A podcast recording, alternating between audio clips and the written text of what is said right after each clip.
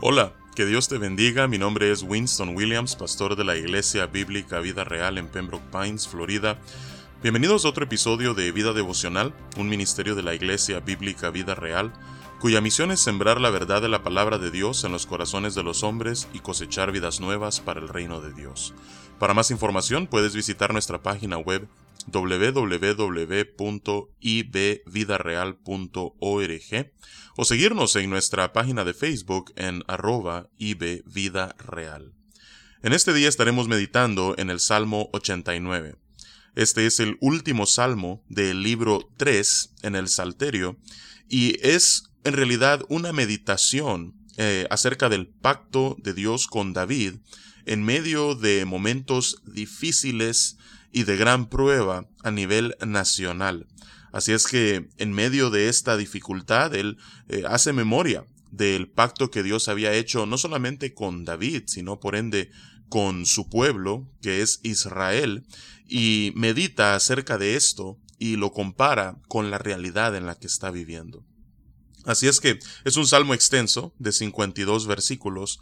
Ah, lo que haremos es que eh, lo leeremos y nos detendremos más o menos a la mitad para meditar acerca de algunos ah, puntos importantes que vemos desde los versículos 1 al 37 y luego eh, concluiremos la lectura del Salmo y al final eh, ofreceremos algunos pensamientos conclusivos.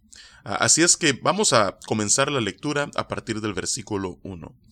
Dice la palabra de Dios, Las misericordias de Jehová cantaré perpetuamente de generación en generación haré notoria tu fidelidad con mi boca. Porque dije, para siempre será edificada misericordia, en los cielos mismos afirmarás tu verdad. Hice pacto con mi escogido, juré a David mi siervo, diciendo, para siempre confirmaré tu descendencia, y edificaré tu trono por todas las generaciones. Celebrarán los cielos tus maravillas, oh Jehová, tu verdad también en la congregación de los santos. Porque ¿quién en los cielos se igualará a Jehová? ¿Quién será semejante a Jehová entre los hijos de los potentados? Dios temible en la gran congregación de los santos, y formidable sobre todos cuantos están alrededor de él. Oh Jehová, Dios de los ejércitos, ¿quién como tú? Poderoso eres, Jehová, y tu fidelidad te rodea. Tú tienes dominio sobre la braveza del mar. Cuando se levantan sus ondas, tú las sosiegas. Tú quebrantaste a Rahab como a herido de muerte. Con tu brazo poderoso esparciste a tus enemigos. Tuyos son los cielos, tuya también la tierra, el mundo y su plenitud, tú lo fundaste. El norte y el sur, tú los creaste, el Tabor y el Hermón cantarán en tu nombre. Tuyo es el brazo potente, fuerte es tu mano, exaltada tu diestra. Justicia y juicio son el cimiento de tu trono, misericordia y verdad van delante de tu rostro. Bienaventurado el pueblo que sabe aclamarte, andará, oh Jehová, a la luz de tu rostro. En tu nombre se alegrará todo el día, y en tu justicia será enaltecido.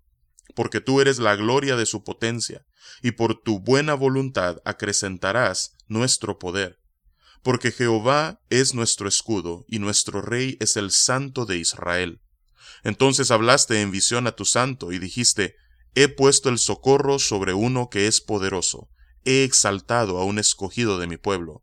Hallé a David mi siervo, lo ungí con mi santa unción. Mi mano estará siempre con él, mi brazo también lo fortalecerá. No lo sorprenderá el enemigo, ni hijo de iniquidad lo quebrantará, sino que quebrantaré delante de él a sus enemigos y heriré a los que le aborrecen. Mi verdad y mi misericordia estarán con él, y en mi nombre será exaltado su poder. Asimismo pondré su mano sobre el mar y sobre los ríos su diestra. Él, él me clamará, mi Padre eres tú, mi Dios y la roca de mi salvación. Yo también le pondré por primogénito, el más excelso de los reyes de la tierra. Para siempre le conservaré mi misericordia, y mi pacto será firme con él. Pondré su descendencia para siempre, y su trono como los días de los cielos. Si dejaren sus hijos mi ley, y no anduvieren en mis juicios, si profanaren mis estatutos, y no guardaren mis mandamientos, entonces castigaré con vara su rebelión, y con azote sus iniquidades mas no quitaré de él mi misericordia, ni falsearé mi verdad. No olvidaré mi pacto, ni mudaré lo que ha salido de mis labios. Una vez he jurado por mi santidad, y no mentiré a David. Su descendencia será para siempre. y su trono como el sol delante de mí. Como la luna será firme para siempre, y como un testigo fiel en el cielo. Vamos a hacer una pausa aquí. Vemos nosotros entonces que el salmista comienza con adoración a Dios y luego comienza a meditar en la singularidad de Dios, como no hay nadie como Él, no solamente en la tierra, sino en los cielos, cuando habla acerca de los potentados, cuando habla acerca de los santos, es una referencia a los ángeles que habitan alrededor de Dios y como no hay nadie como Él medita en el poder de Dios, como Él quebrantó a Raab, que como vimos eh, el viernes, eh, es en realidad un símbolo para ilustrar a Egipto, cómo Dios destruyó a sus enemigos, cómo toda la creación le adora, cómo, el ah, la justicia y juicio ah, son de Él, la misericordia y la verdad. Él medita en la naturaleza de Dios, como Él es eh, único, es, es santo, es distinto a su creación. Y luego en base a esa naturaleza, entonces él comienza a meditar en el pacto que hizo con David, las promesas que le hizo a David, que son promesas incondicionales, sí, aunque vimos que en la descendencia de David hubo desobediencia y Dios castigó a esa desobediencia, aún así él prometió no quitar su misericordia, no falsear su verdad, no olvidarse de su pacto, a no mudar lo que había salido de sus labios. Él juró por su santidad y, no eh, le mentirá a David. Cuando él dijo que su descendencia sería para siempre y su trono tan firme como el sol es real y la luna en los cielos, Dios en realidad lo que dijo cumplirá. Así es que Vemos aquí la gran promesa que Dios le había hecho a David. Pero a partir del versículo 38, como estaremos a punto de ver, el salmista comienza a meditar en la, su realidad y, y ve esta tensión entre la naturaleza de Dios, lo que él ha prometido y lo que está viviendo, y trata de conciliar lo uno con lo otro.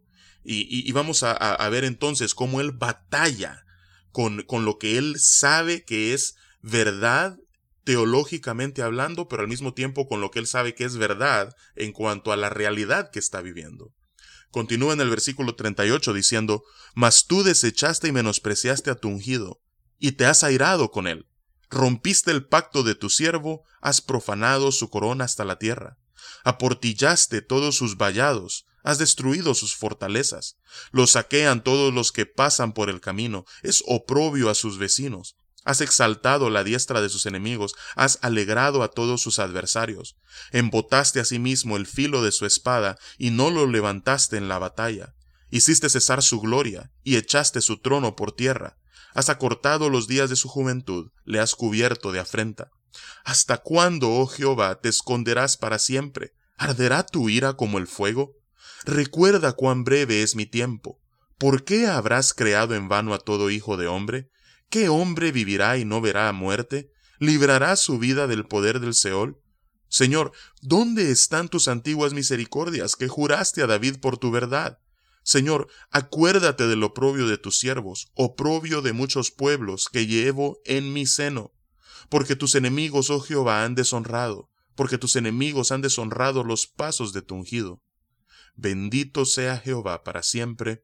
Amén y amén. Entonces vemos que eh, el salmista está tratando de entender la realidad de lo que está viviendo en medio de un pueblo que eh, parece que ha sido olvidado por Dios, a la luz de la promesa que Dios ha hecho que sería incondicional y que la cumpliría en verdad. Entonces, él está preguntándose, Señor, ¿cómo es que tú, siendo un Dios santo, santo, santo, habiendo jurado por tu santidad, que tú confirmarías el trono de David y que de su descendencia vendrían reyes que morarían en la tierra y gobernarían perpetuamente. ¿Cómo es que tú, habiendo prometido eso, permites que estemos viviendo lo que estamos viviendo? Permites que muchas naciones a nuestro alrededor estén eh, haciendo de nosotros objetos de oprobio. ¿Cómo, ¿Cómo puede ser esto? Ahora, nosotros que estamos desde este lado de la cruz, que tenemos mayor revelación de la que contaba el salmista. Sabemos que a la luz del resto de la revelación bíblica, particularmente el Nuevo Testamento, aunque en el presente de este salmista pareciera como que si Dios había roto el pacto de su siervo, como dice en el versículo 39. Lo cierto es que lo que estaba viviendo era precisamente lo que él advirtió en los versículos 30 ah, al 32, cuando dice, si dejaren sus hijos mi ley y no anduvieren en mis juicios, y profaneren mis estatutos y no guardaren mis mandamientos, entonces castigaré con vara su rebelión y con azote sus iniquidades. Dios estaba cumpliendo lo que había dicho pero no quiere decir de que lo que continuó hablando en los versículos 33 acerca de no quitar su misericordia de David y de su descendencia y no falsear su verdad, no lo cumpliría. Al presente Dios estaba castigando a la nación, pero no quería decir que se había olvidado del pacto que había hecho con David o con Israel. Así es que, a la luz de la revelación del Nuevo Testamento, en donde vimos que a, a quien Dios se refería cuando hablaba acerca del pacto que él había hecho con David y cómo un descendiente de David gobernaría perpetuamente. Eh, evidentemente esto era una referencia a Cristo Jesús. Las genealogías, tanto en Mateo como en Lucas, nos recuerdan que Jesús, según la carne, es descendiente de David. Así es que es a Jesús a quien Dios se refería. Así es que Dios cumplirá su promesa. Él hará honor al pacto que hizo. Cuando Cristo, después de haber venido por primera vez, regrese por segunda vez en victoria para consumar su reino y establecerlo desde Jerusalén y gobernar el mundo mientras todas las naciones, incluyendo a los enemigos de Dios, se someten a su señorío. Así es que Dios no se ha olvidado del pacto. Dios verdaderamente cumplirá lo que Él ha prometido.